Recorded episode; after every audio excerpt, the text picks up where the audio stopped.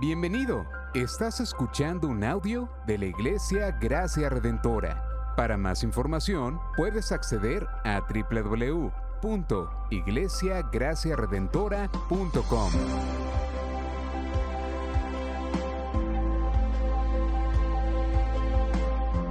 En la exposición de la palabra, el pastor Xavier Torrado.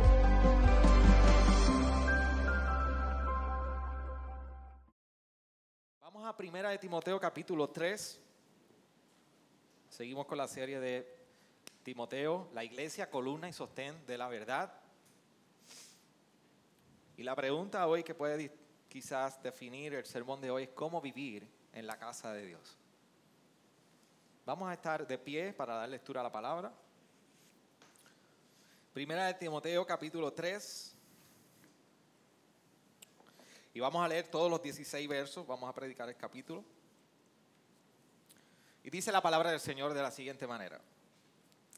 Palabra fiel es esta, si alguno aspira al cargo de obispo, buena obra desea hacer. Un obispo no debe ser pues irreprochable, pues irreprochable debe ser.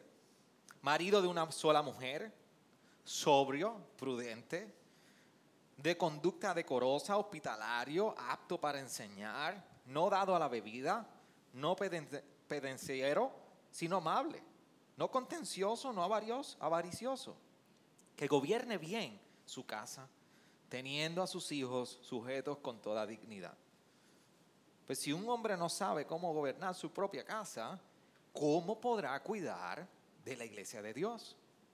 No un recién convertido, no sea que se env- envanezca y caiga en la condenación en que cayó el diablo. Debe gozar también de una buena reputación entre los de afuera de la iglesia, para que no caiga en descrédito y en el lazo del diablo. De la misma manera, también los diáconos deben ser dignos de una sola palabra, no dados al mucho vino, ni amantes de ganancias deshonestas, sino guardando el misterio de la fe con limpia conciencia. Que también estos sean sometidos a prueba primero y si son irreprensibles, que entonces sirvan como diáconos. De igual manera las mujeres deben ser dignas, no calumniadoras, sino sobrias, fieles en todo. Que, los diáconos sean maridos de una sola mujer y que gobiernen bien sus hijos y sus propias casas. Pues los que han servido bien como diáconos obtienen para sí una posición honrosa y gran confianza en la fe que es en Cristo Jesús. Te escribo estas cosas esperando ir a ti pronto, pero en caso que me tarde, te escribo para que sepas cómo debe conducirse uno en la casa de Dios, que es la iglesia del Dios vivo, columna y sostén de la verdad. E indiscutiblemente grande es el misterio de la piedad. Él fue manifestado en la carne, vindicado en el espíritu, contemplado por ángeles, proclamado entre las naciones, creído en el mundo, recibido arriba en gloria. Señor, gracias por tu palabra poderosa. No hay un poder más transformador que tu palabra que es como espada de dos filos que discierne lo bueno y lo malo en nuestros corazones. Eso te ruego que en el poder de tu palabra y por la convicción por medio de tu Espíritu Santo tú traigas convencimiento a los corazones hoy presentes de tu palabra. No soy yo el que puedo transformar, si solamente es tu Espíritu Santo aplicando tu palabra.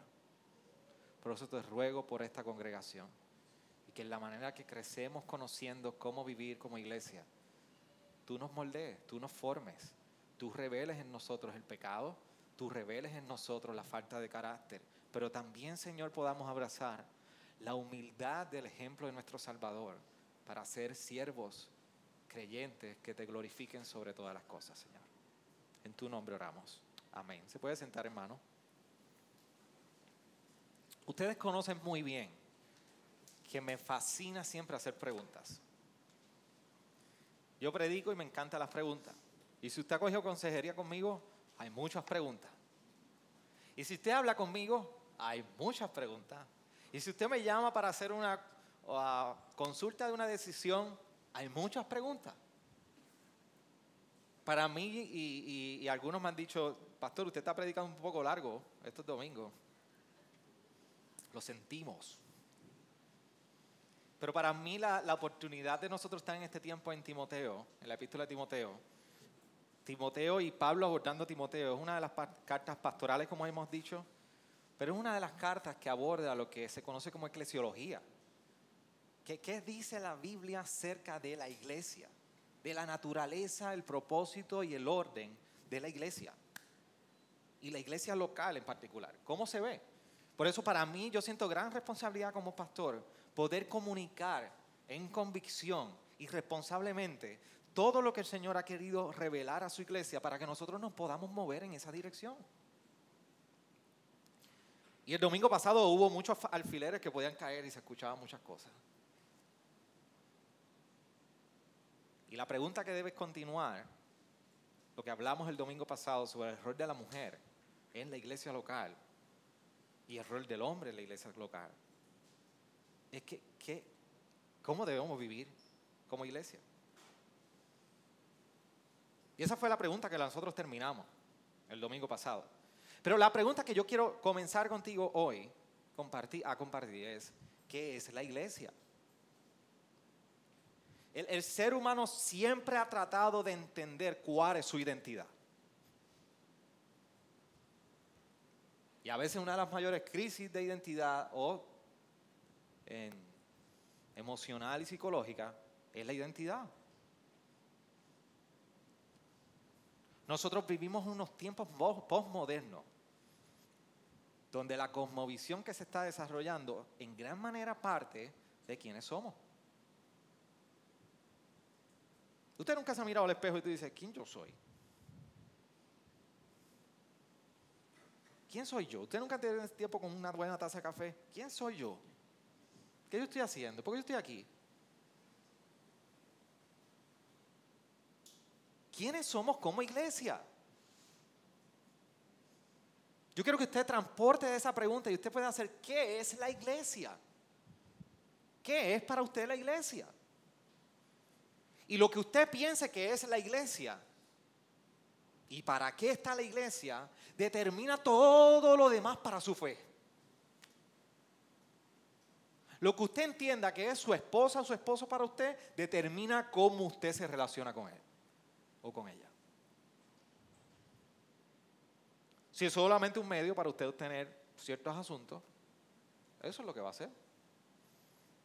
Yo no sé si usted tuvo la oportunidad esta semana de escuchar en la radio de un evento de una mujer que se enamoró por las redes, conoció a este hombre, se iban a casar y él le pidió dinero para pagar gastos de mudanza.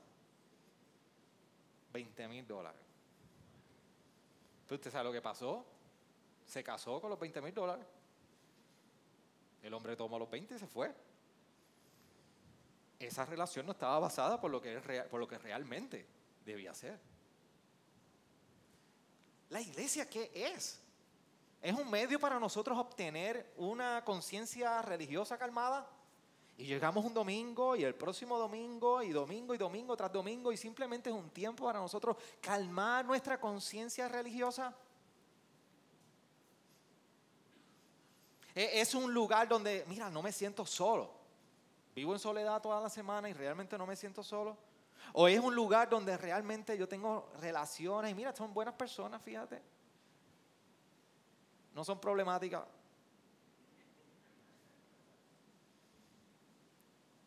La iglesia es un grupo de personas no problemáticas.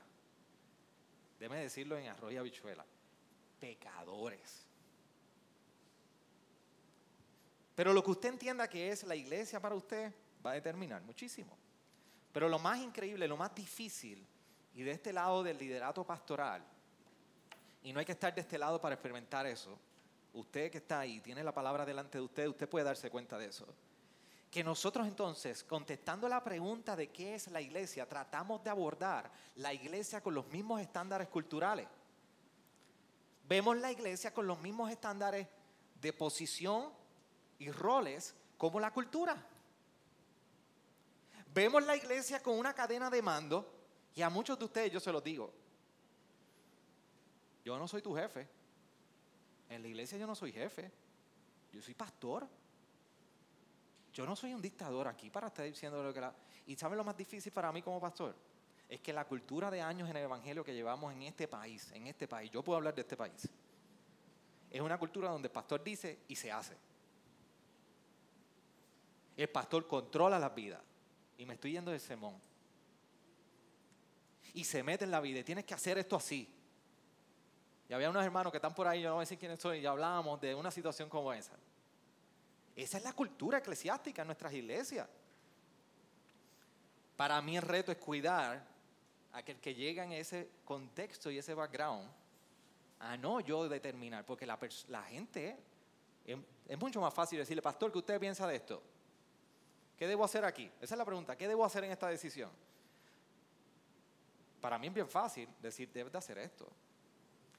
Pero ¿qué debo hacer yo? ¿Qué dice la palabra? ¿Qué está haciendo el Señor en tu vida? La, cultura ha determinado tantos estándares dentro de la iglesia. El cuerpo de Cristo que en, la misma palabra dice que Dios la compró a precio de sangre.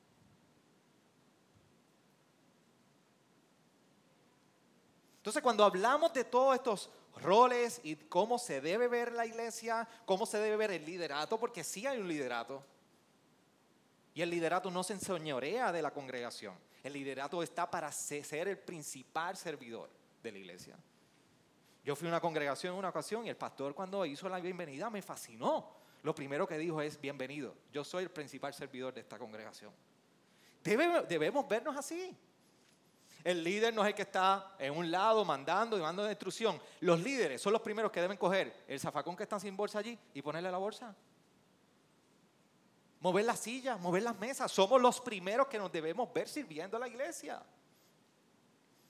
Pero los estándares culturales no pueden formar la identidad de algo que solamente Dios dio forma y diseñó.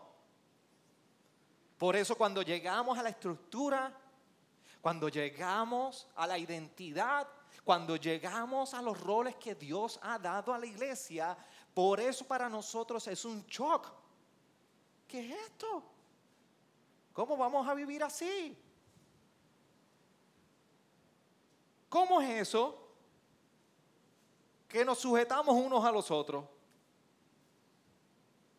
Porque ya en nuestra cultura sujeción lo que significa es machismo, maltrato.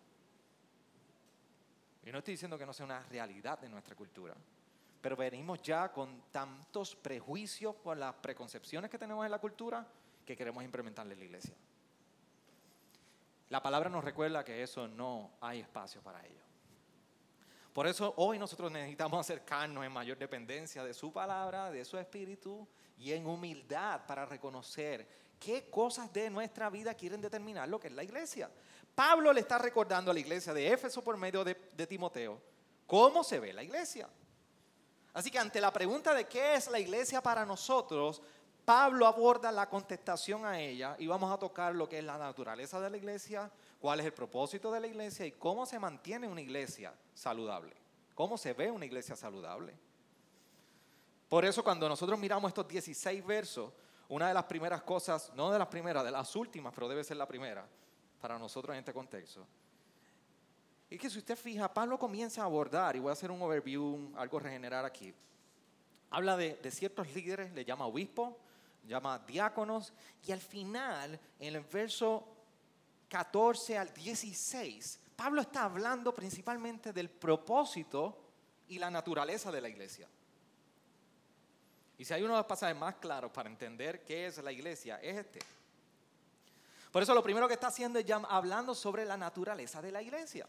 Y la naturaleza de la iglesia va atada a la pregunta nuestra con que la que iniciamos. ¿Quiénes somos? ¿Quiénes somos nosotros?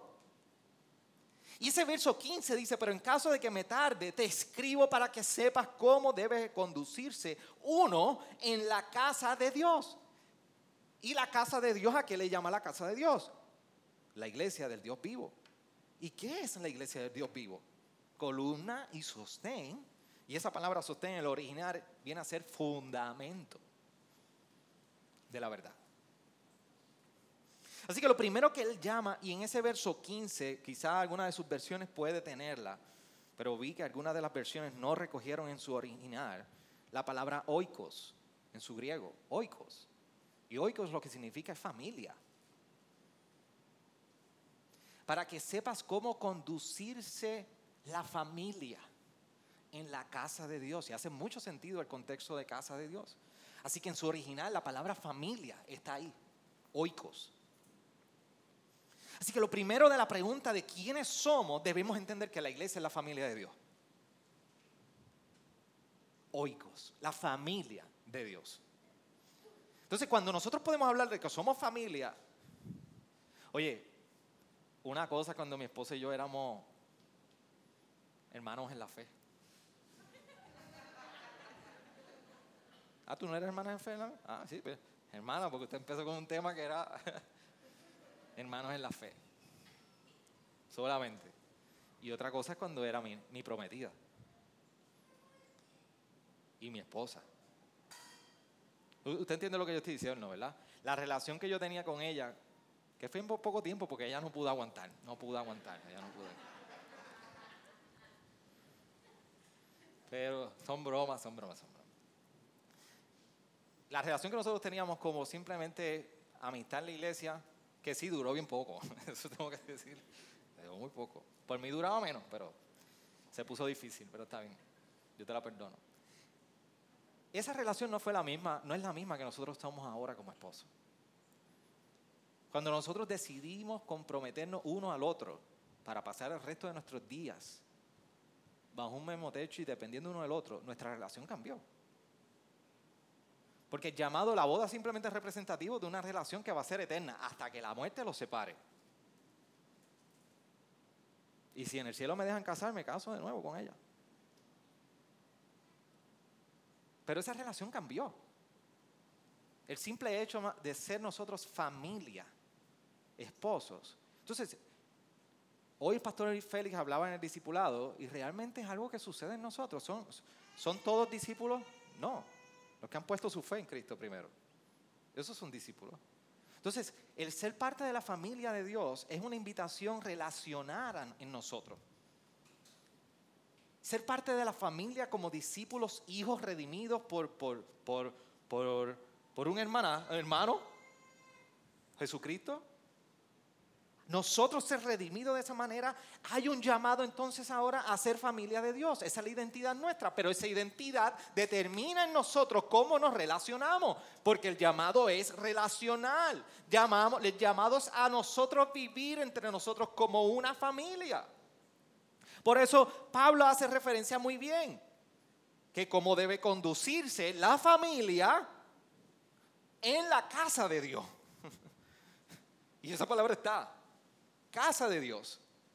Y el término que se utiliza en, inglés se recoge muy bien en household, todo el componente familiar de esa casa. ¿Y qué sucede en la familia? Todo es color de rosa, todo es lindo, todas las mañanas, todas las tardes, todas las noches, todas las semanas. ¿Ah? Pues ustedes se ven muy hermosos aquí todos hoy. Esos matrimonios se ven tan unidos hoy aquí. Y esos hijos tan obedientes no rompen un plato. Esos hijos se, visten por la mañana, a las de la mañana, sin pelea. Se comen ese desayuno a tiempo ahí. Llegan limpiecitos en la tarde. Tú le dices, haga esto y hacen eso. Y no, no hablo por experiencia propia. La familia de Dios, la familia, el ser familia realmente tiene sus retos. Pero no porque usted tenga las circunstancias tan difíciles en la familia, determina que usted dejó de ser familia. Algunos piensan que se pueden sacar la sangre de, de la pena y dejar de ser familia. Pero usted con su esposa, esposa e hijo, usted no, porque se portan mal o porque alguien, uno de, de ellos, de los miembros de la familia, lo ofendió, usted no deja de ser familia. Usted sigue siendo familia. Igual sucede en la casa de Dios porque somos familia. No dejamos de ser familia. Y el bonding, la unión entre nosotros es mucho más fuerte que una sangre biológica. Es la sangre de Cristo, redimido. La Santa Cena es un reflejo de ello en medio nuestro. La Santa Cena es la, la familia de Dios, reunidos a la mesa a comer del pan y el vino y a recordar por qué somos familia. Por la muerte, resurrección y ascensión de un Salvador. Pero no solamente que somos, somos una familia en la casa de Dios, sino que se nos llama iglesia del Dios vivo, ese mismo verso 15. Así que el ser iglesia tiene también una implicación relacional de quién es la iglesia. La iglesia es del Dios, Dios vivo. Y mire qué, énfasis hace Pablo diciendo es Dios vivo. Y es un recordatorio de esa inmanencia de Dios. Dios es trascendente, Dios es tres veces santo, Dios en sus atributos y en su naturaleza como Dios trasciende nuestra realidad. Y está allá arriba en su trono. Pero lo hermoso que por medio de Jesucristo, y esto es lo que recuerda Pablo aquí, el Dios vivo. Él no es un Dios que está apagado, apartado, es un Dios que está callado, no es un Dios que está escondido. Aún el mismo salmista, cuando expresaba las palabras, ah, ¿dónde estás? ¿Hasta cuándo? ¿Dónde estás tú? Y el mismo Abacú expresaba, ¿hasta cuándo, Señor? Y sí hay momentos en la vida que se experimenta que parece que Dios no está, que Dios está ausente, que Dios no está con su ojo puesto sobre nosotros. Pero la palabra nos recuerda que siempre su oído está inclinado a nosotros y que su mano nunca se ha cortado para con nosotros. Dios es un Dios vivo, que está latente, está presente en toda circunstancia. Y sobre todo es que es un Dios cercano, cercano a nosotros. Y cuando nosotros como familia en la casa de Dios, que es la iglesia de Dios vivo, vivimos en medio de esta iglesia local, somos recordados que su protección y su cuidado está con nosotros. Somos recordados que Dios está cercano a nosotros. Somos recordados que Dios se manifiesta para edificación entre medio de nosotros cuando nosotros vivimos los unos a los otros como familia. Dígame algún día, aquellos que son familia de cuatro o, de dos, que usted vive, entra a su casa y sale de su casa sin hacer ni hablar nada con los que están en su casa. No puede pasar 24 horas. Si usted se acostó enchismado a las 9 de la noche, pues hasta el otro día por la mañana. Pasaron 12 por lo menos, 10 o 9. Usted habla con la familia. Y aunque saco los dientes de atrás porque pasó algo, pero por lo menos dice algo. La comida está en el microondas. ahí. Y esto está ahí, allí.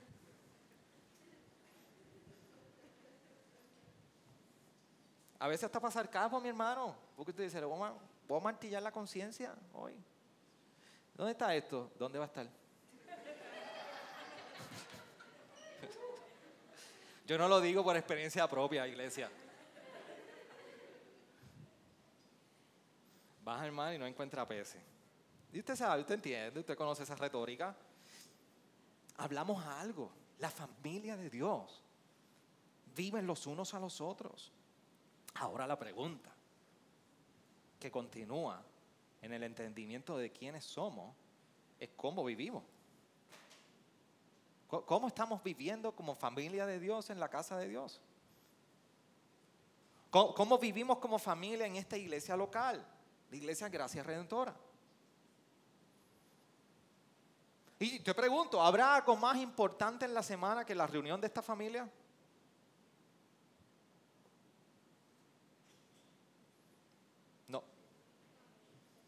Si hay algo más importante que la, que la reunión de la familia de la fe, revise qué usted piensa de la iglesia.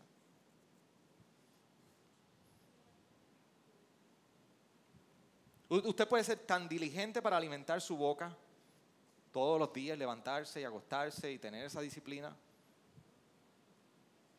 Usted puede ser tan diligente para cumplir con los objetivos y las metas que usted tiene a nivel personal y familiar, para echar su familia adelante. Pero la pregunta es, ¿cuán diligente podemos ser con lo que alimenta el alma y aporta a nuestra eternidad?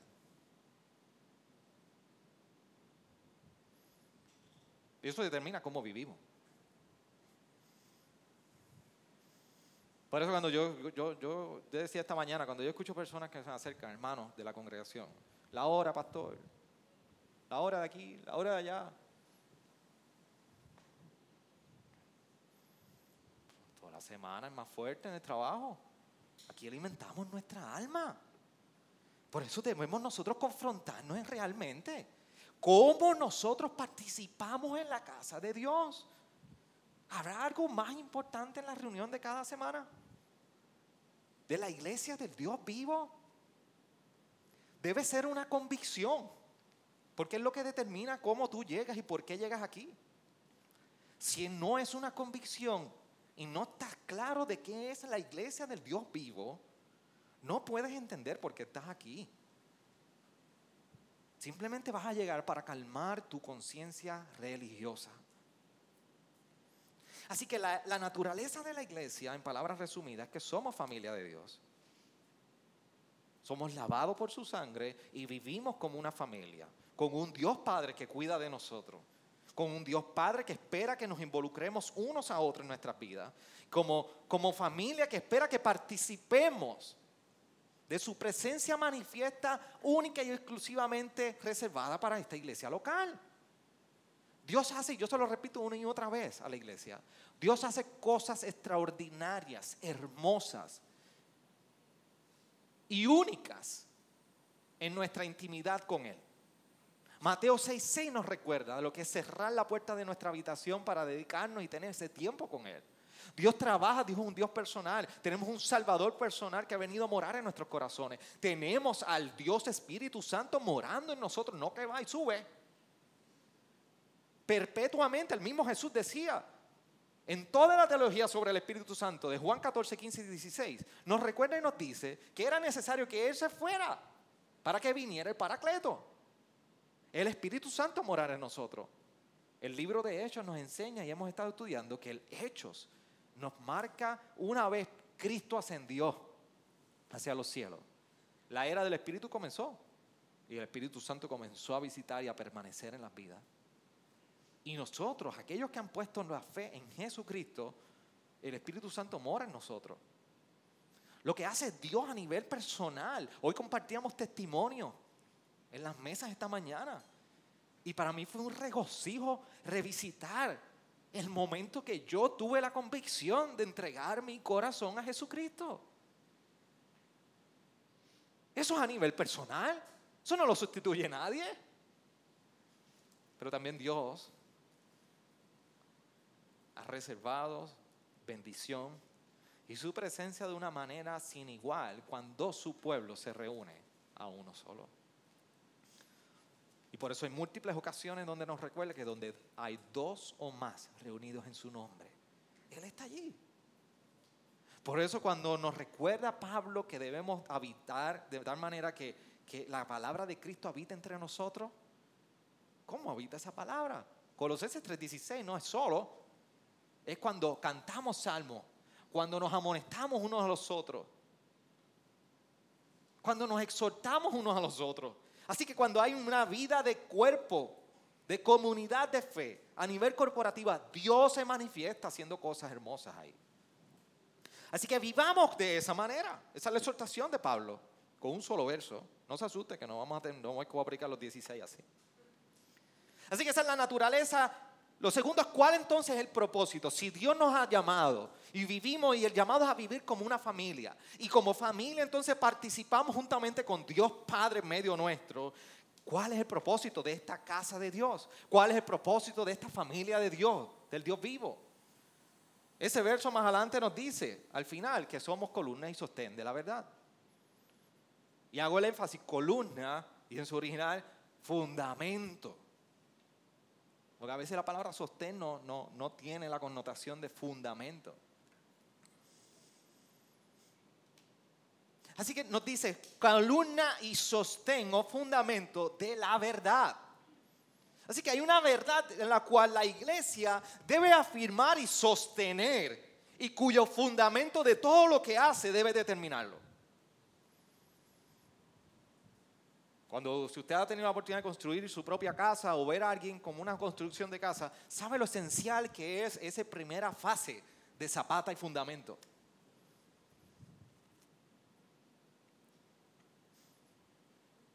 Determina todo lo que vayas a construir para ir arriba. Todo.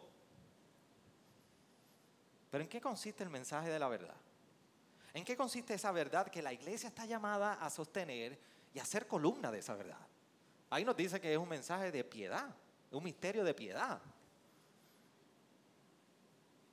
E indiscutiblemente grande es el misterio de la piedad.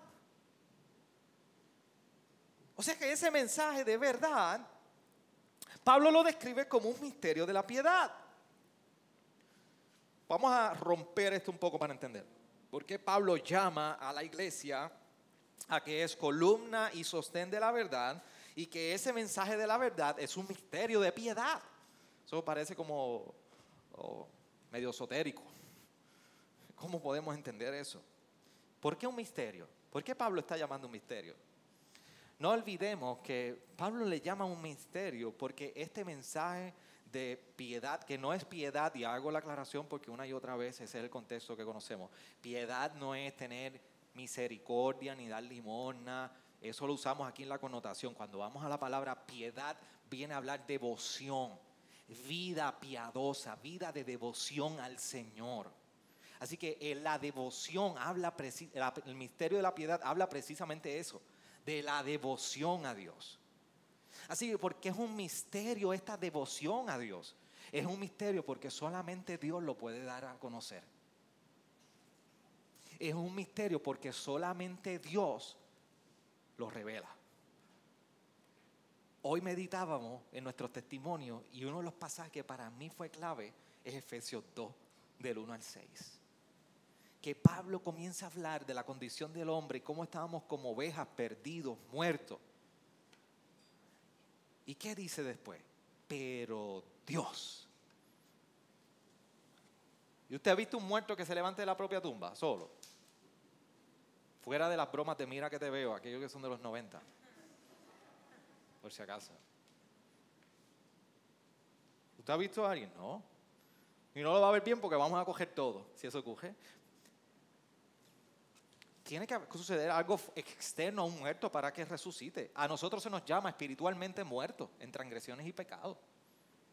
Usted no puede hacer nada. Todavía no sé por qué seguimos peleando si la decisión la toma usted no la toma usted, entiéndalo. No la toma usted. Dios tiene que meterse primero en usted para que usted pueda responder en fe. Usted está muerto. Por eso el verso dice, pero Dios.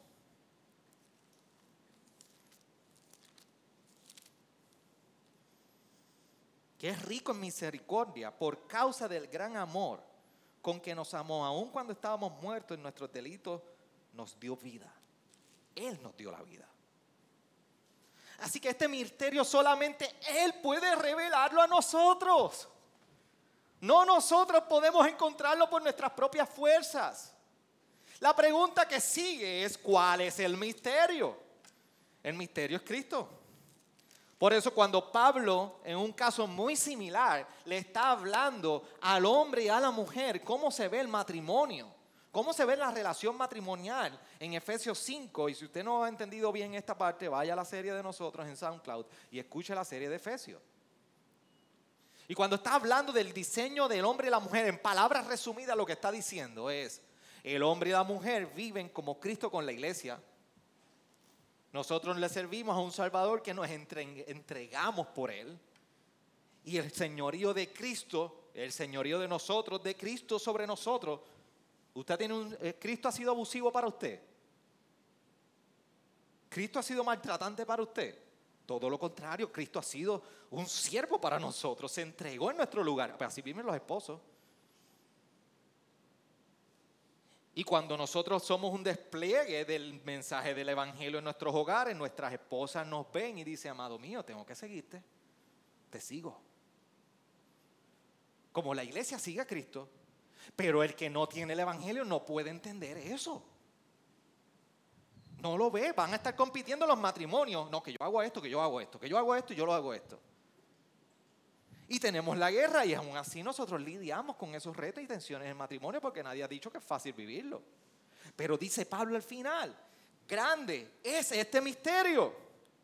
¿Cuál? Pero hablo en referencia a Cristo y a la iglesia. Ese es el vivo evangelio. Cristo es el misterio.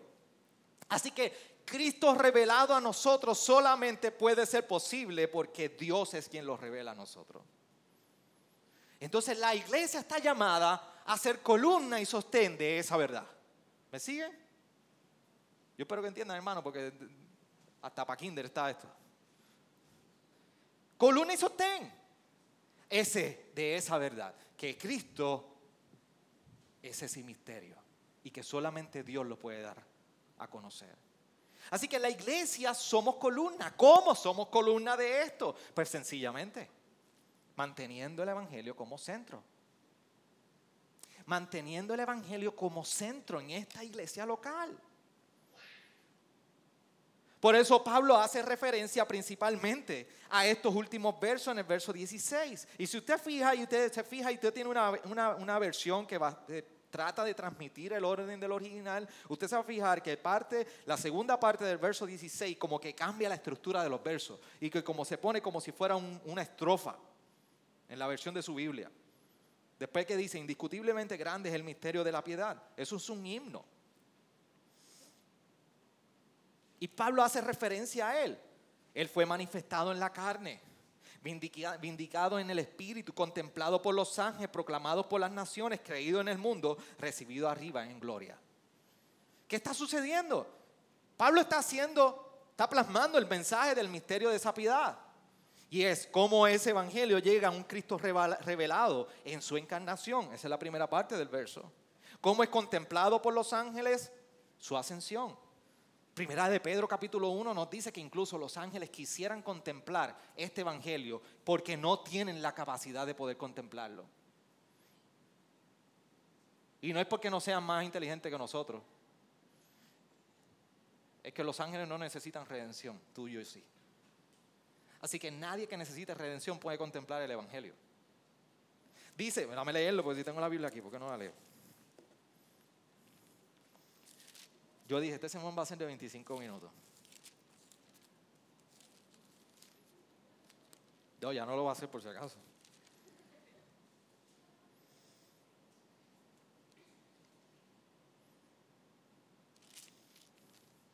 Dice,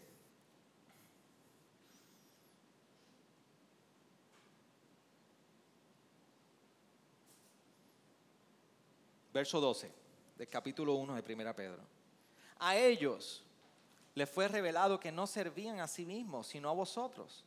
Está hablando de los ángeles. En estas cosas que ahora os han sido anunciadas mediante los que os predicaron el Evangelio por el Espíritu Santo, enviando del cielo cosas a los cuales los ángeles anhelan mirar. Tú y yo podemos mirar un Salvador. Y aún los ángeles no pueden verlo como redentor. Exaltado en los cielos su ascensión y dice que es proclamado entre las naciones, o sea que hay un testimonio de su victoria entre las naciones. La pregunta para nosotros, para ti. Y yo siempre me incluyo ahí, pero estuve anoche todo el día haciéndome esta pregunta para mí, así que ahora es para ti. ¿Cómo somos reflejo de este testimonio? Cómo tu vida es un reflejo de este testimonio de un Cristo revelado que, los ángeles quisieran contemplar, exaltado en los cielos y que hay un testimonio entre las naciones de su victoria. Como tú y yo somos columna y sostén de esta verdad, siendo testimonio de ello, cuidando en la iglesia que ese testimonio sea el que siempre preserve.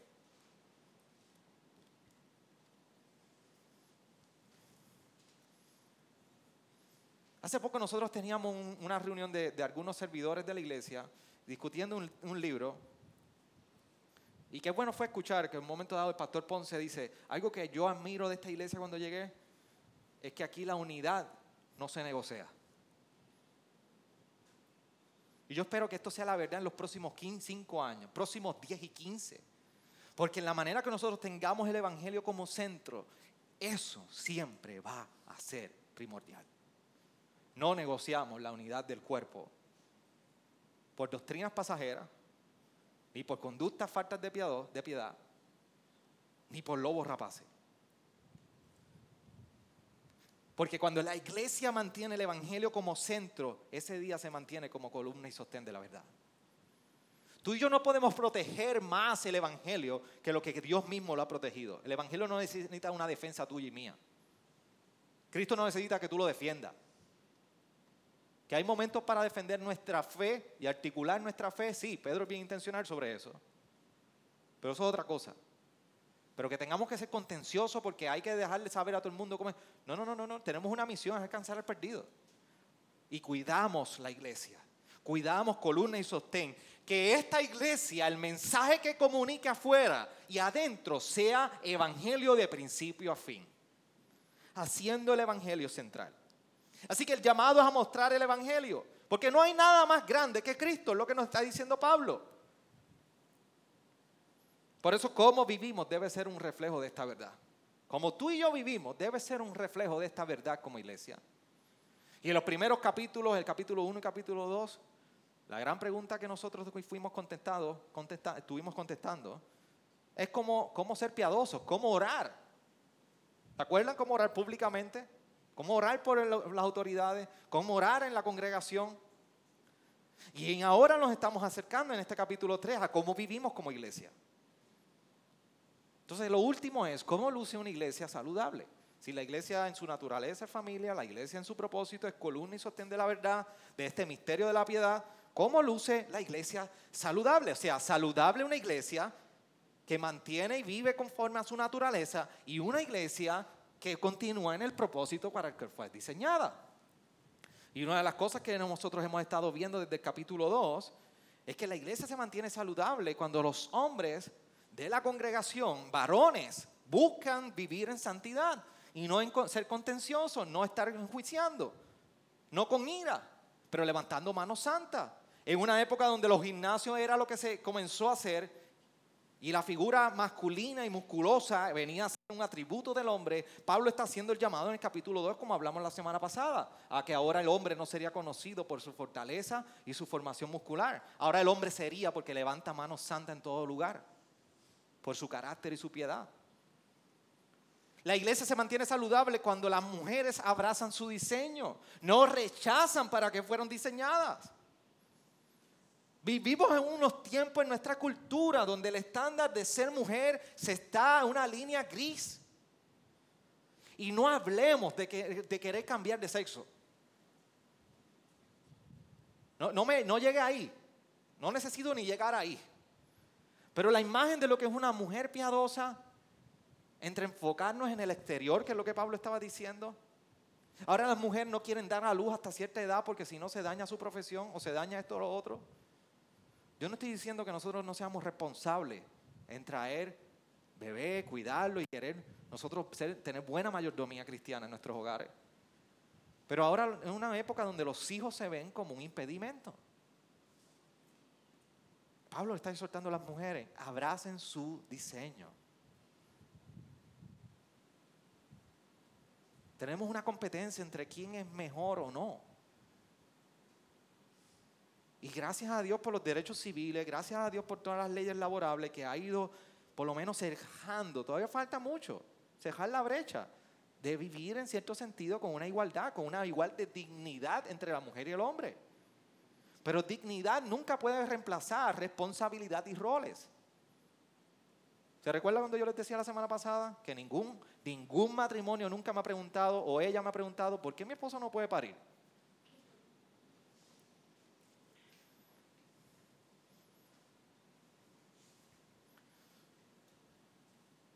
Entonces, vamos a sacar esta yuca.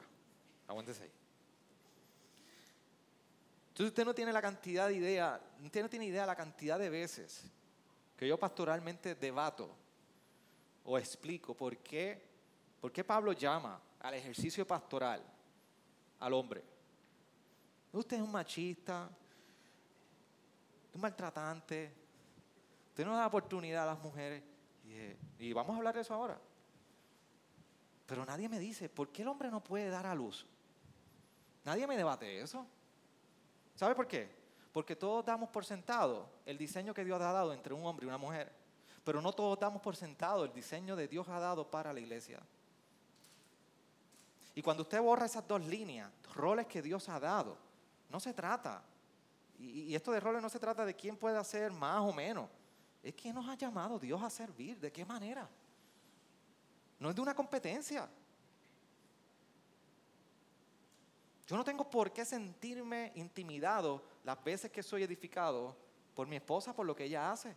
Y solamente a veces tiene la mejor habilidad para hacerla en mi casa.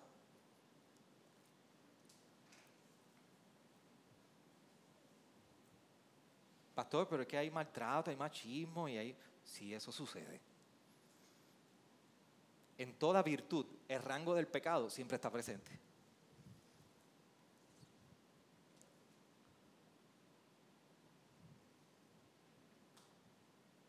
No podemos ignorar la hermosa bendición de hombres que no son llamados al ministerio, no ejercen el rol del ministerio, sirven a la iglesia. De igual manera, mujeres que no sirven en el rol pastoral, sirven en el ministerio.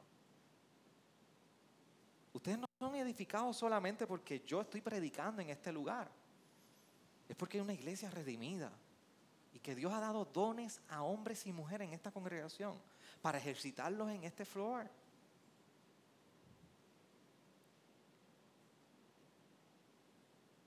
Entonces, la manera de nosotros preservar la naturaleza y el propósito de la iglesia es el llamado al líder piadoso. ¿Y por qué nos debe importar los líderes piadosos? Nos debe importar porque si la iglesia es llamada a ser columna y sostén de la verdad, ¿por qué entonces hemos de permitir a hombres y líderes que no estén comprometidos con esa verdad?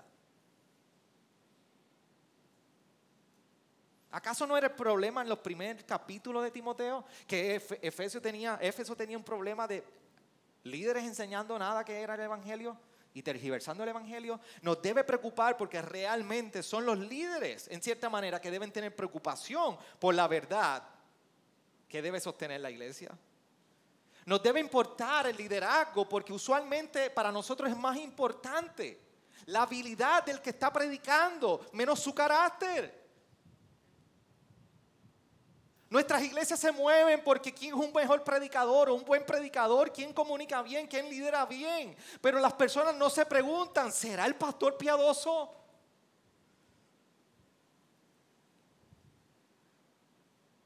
¿Será el pastor realmente un ejemplo de primera de Pedro 5? Sed ejemplo para vuestra grey.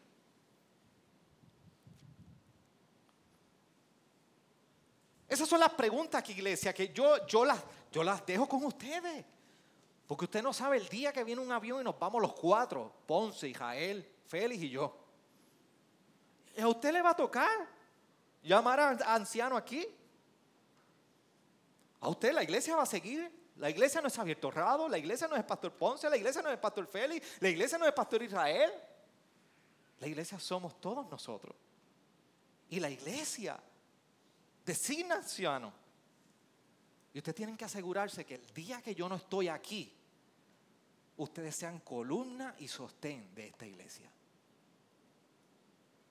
Y ustedes se van a discernir la habilidad versus carácter.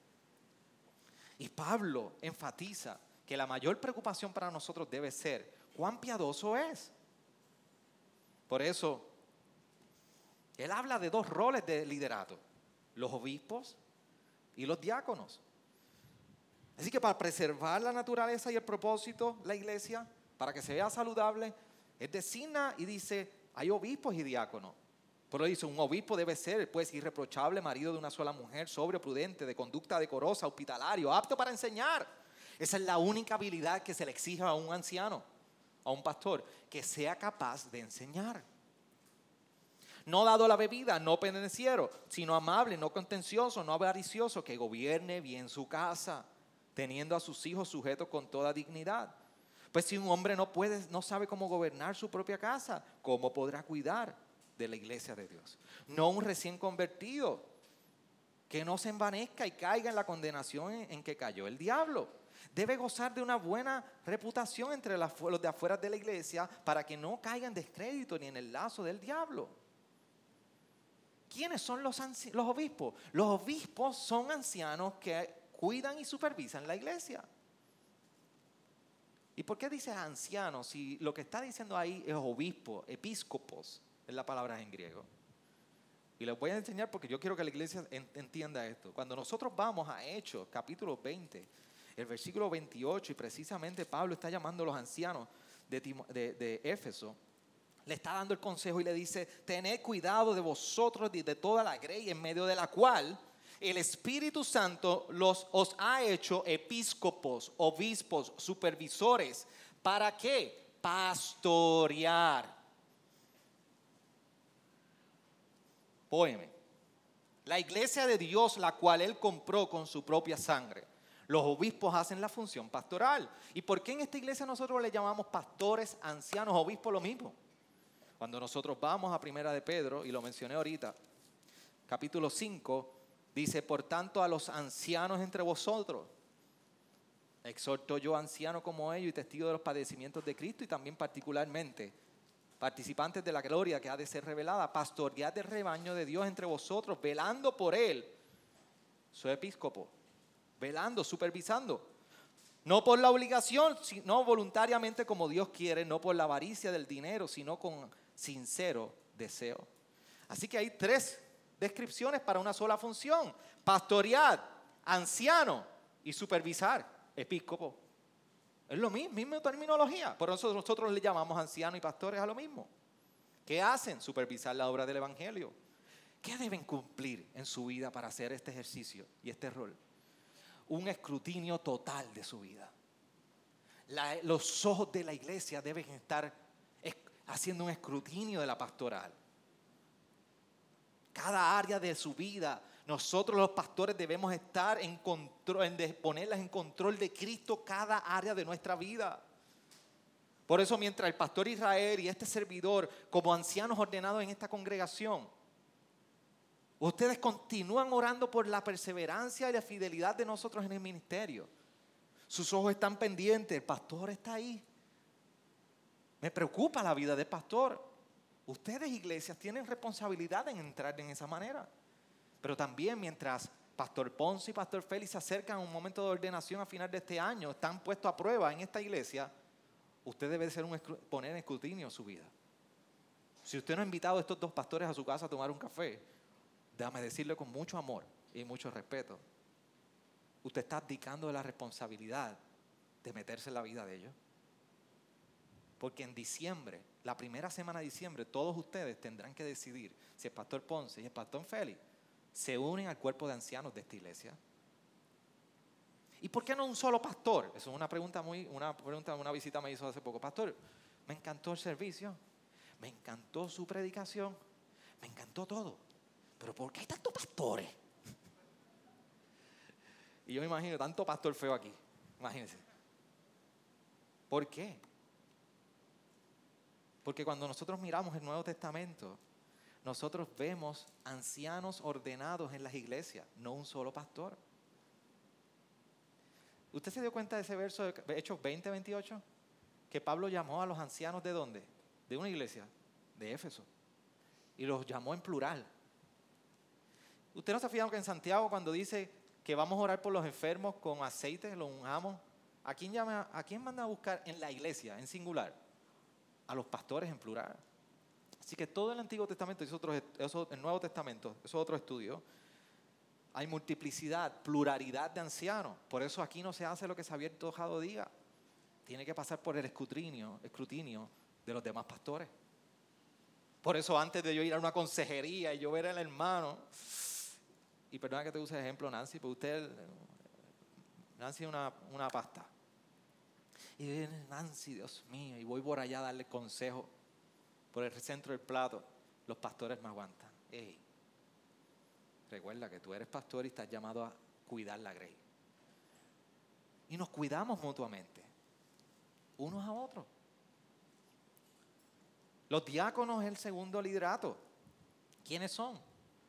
son hombres y mujeres conforme a características que designa aquí Pablo.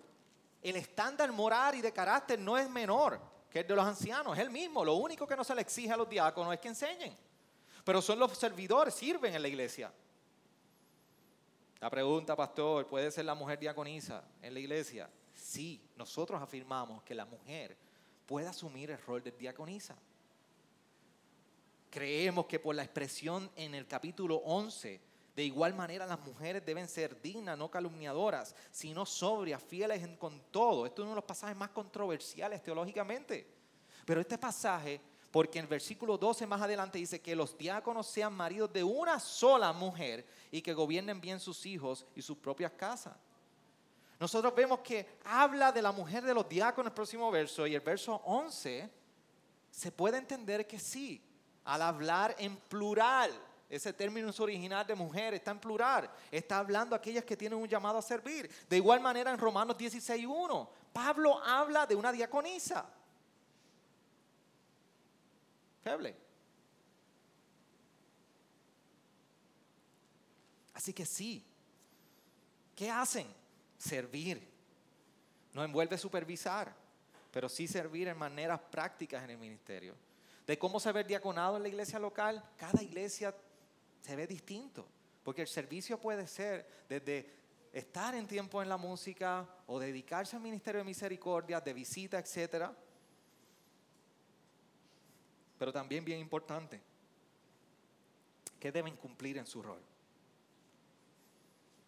Y esto nosotros a veces, y yo, yo con mucho pesar puedo mirar algunas congregaciones. Y, y Dios nos guarde de poder manejarlo ligeramente. Pero los diáconos dicen en el verso 9, sino guardando el misterio de la fe con limpia conciencia. Los diáconos deben conocer, dominar y guardar la fe, conocer la palabra, conocer esa parte doctrinal de la palabra en nosotros. Por eso los diáconos aquí toman el mismo examen durante todo el año que los ancianos. Porque los diáconos deben ejercitar su defensa y su cuidado del misterio de la fe. Nosotros no debemos tener personas sirviendo en un rol de diaconado que no saben articular la fe. Porque ¿cómo van a caminar a la par con los pastores si no saben lo que se afirma bíblicamente por medio de los ancianos? ¿Cómo caminarán dos si no se ponen de acuerdo?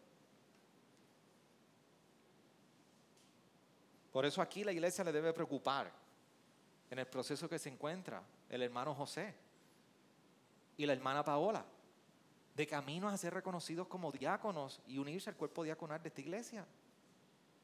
¿Cómo es su carácter? ¿Los estamos viendo en su carácter? Como describe Pablo. Y déjeme decirle algo, nosotros tenemos una hermosa bendición en esta congregación. Y estoy terminando. Usted tiene un cuerpo de diácono que es accesible, estoy hablando en sus personalidades, accesible, serviciales, amoroso, bromista. Usted le puede decir lo que sea. Y los tres lo pagan con una sonrisa. Hasta Orlando se ríe. Pero dame decirle algo. Usted no confunda accesibilidad, apertura.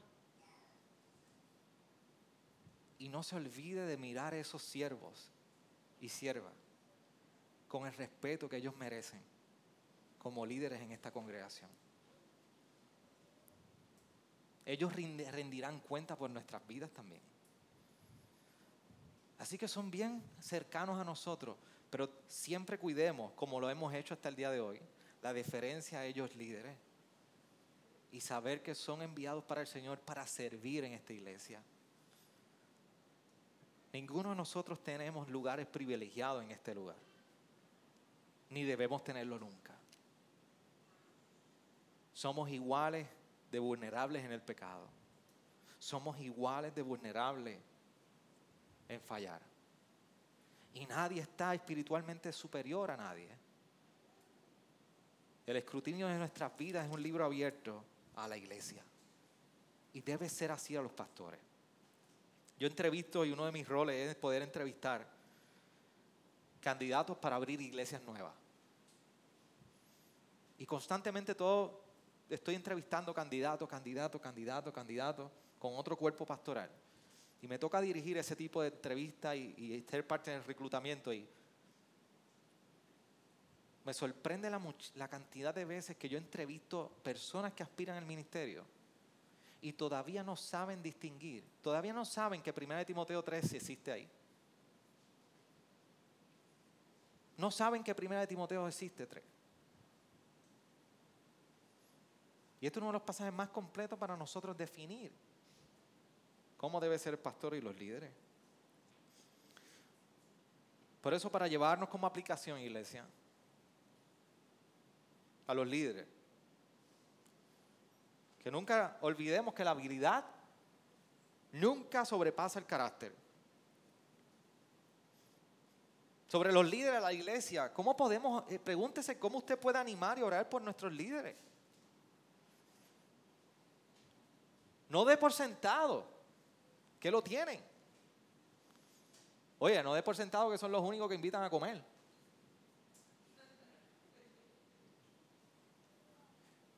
Los que están en proceso de ordenación, llámelos, invítelos, búsquelos. Escuche de ellos su testimonio. Para mí era importante compartir el testimonio, por eso yo, le, en broma le hice la, pregunta a Félix, Félix, ¿te puedes compartir el testimonio? Félix no me dejó, ¿es lo que pasa? No me dejó la mesa. Porque para mí es importante que la iglesia sepa cómo Cristo llegó a mi vida. Porque yo quiero escucharlos a ustedes. Si conozca a sus líderes, y pregúntese cómo podemos animar y orar a nuestros líderes. Ore para que nosotros podamos vivir lo que predicamos aquí domingo tras domingo y enseñamos. Y también pregúntese a usted si Dios lo está llamando al ministerio. Pablo dice que si alguno aspira al cargo de obispo, buena obra desea hacer. Y si Dios está inquietando hombres y mujeres para servir, hombres para ser enviados al ministerio pastoral, acérquese la carne nunca te va a poner eso.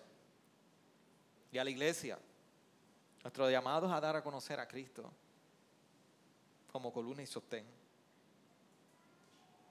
Y si nosotros deseamos ser un reflejo de este evangelio y de la realidad de Cristo, nosotros debemos preguntarnos cómo estamos viviendo hoy. ¿Qué representamos hoy?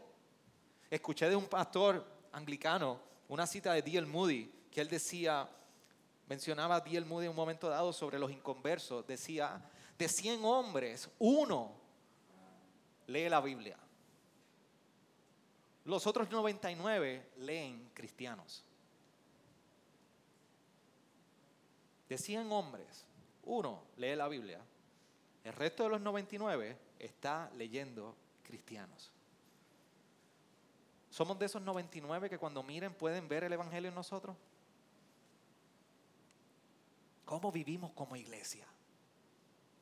¿Cómo estamos procurando la salud de la iglesia? Por eso hoy hemos aprendido realmente nuestra responsabilidad de ser fundamento, columna, sostén de esta verdad. Y entre medio de cómo cuidar lo saludable de la iglesia, los líderes, obispos y diáconos, llamado para todos, para todos, para todos, se resume en lo siguiente.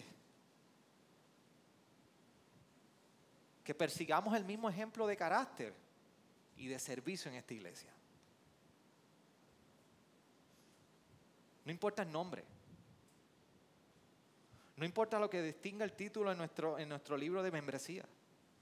Todos tenemos la misma responsabilidad de responder al llamado en carácter, una vida piadosa y en servicio a la iglesia. Solo así y solo así nosotros podemos ser columna y sostén del Evangelio.